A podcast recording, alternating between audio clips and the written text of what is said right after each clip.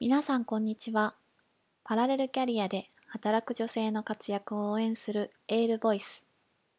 パラレルキャリア推進委員会の井上春菜です。こちらのエールボイスでは、耳で聞くパラレルキャリア専門情報誌として、女性の働き方や生き方にちょっとしたエールをお届けしています。私は5年間、パラレルキャリアを続けてきました。その中で結婚、2度の出産と女性としてのライフイベントを経験しました。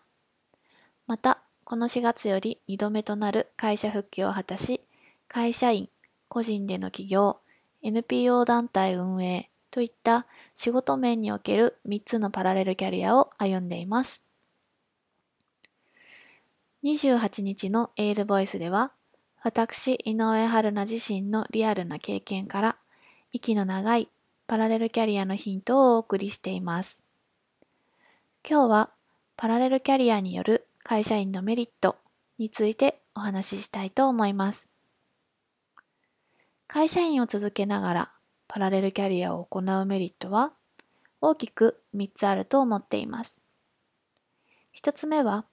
思い切った判断ができることです。会社員の安定したお給料があるため、生活のための収入に困ることはないですよね。なので、個人での起業で思い切ったビジネスプランを試してみることや、NPO 団体などでフィーをいただかないプロボノとしてスキルを磨いたり、貢献することもできます。また、ライフステージによって個人での仕事のペースを調整することもできるというメリットがありますよね。二つ目は、会社での評価が高まることです。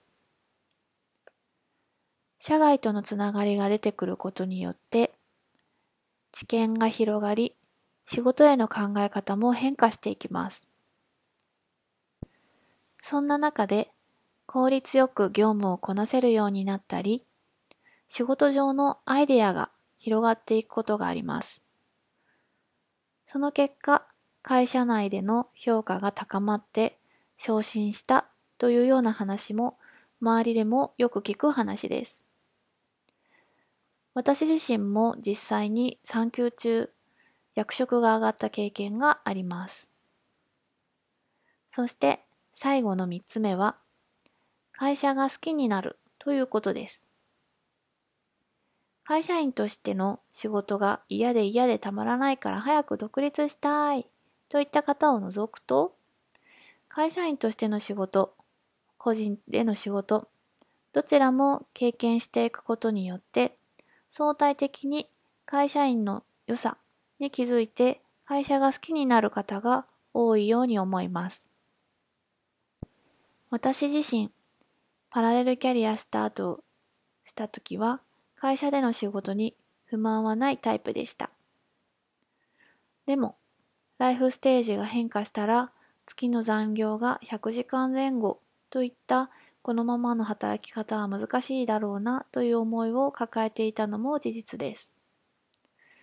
実際に個人での仕事を始めてみると、自分が働かなければ成果や実績、もちろん収益もない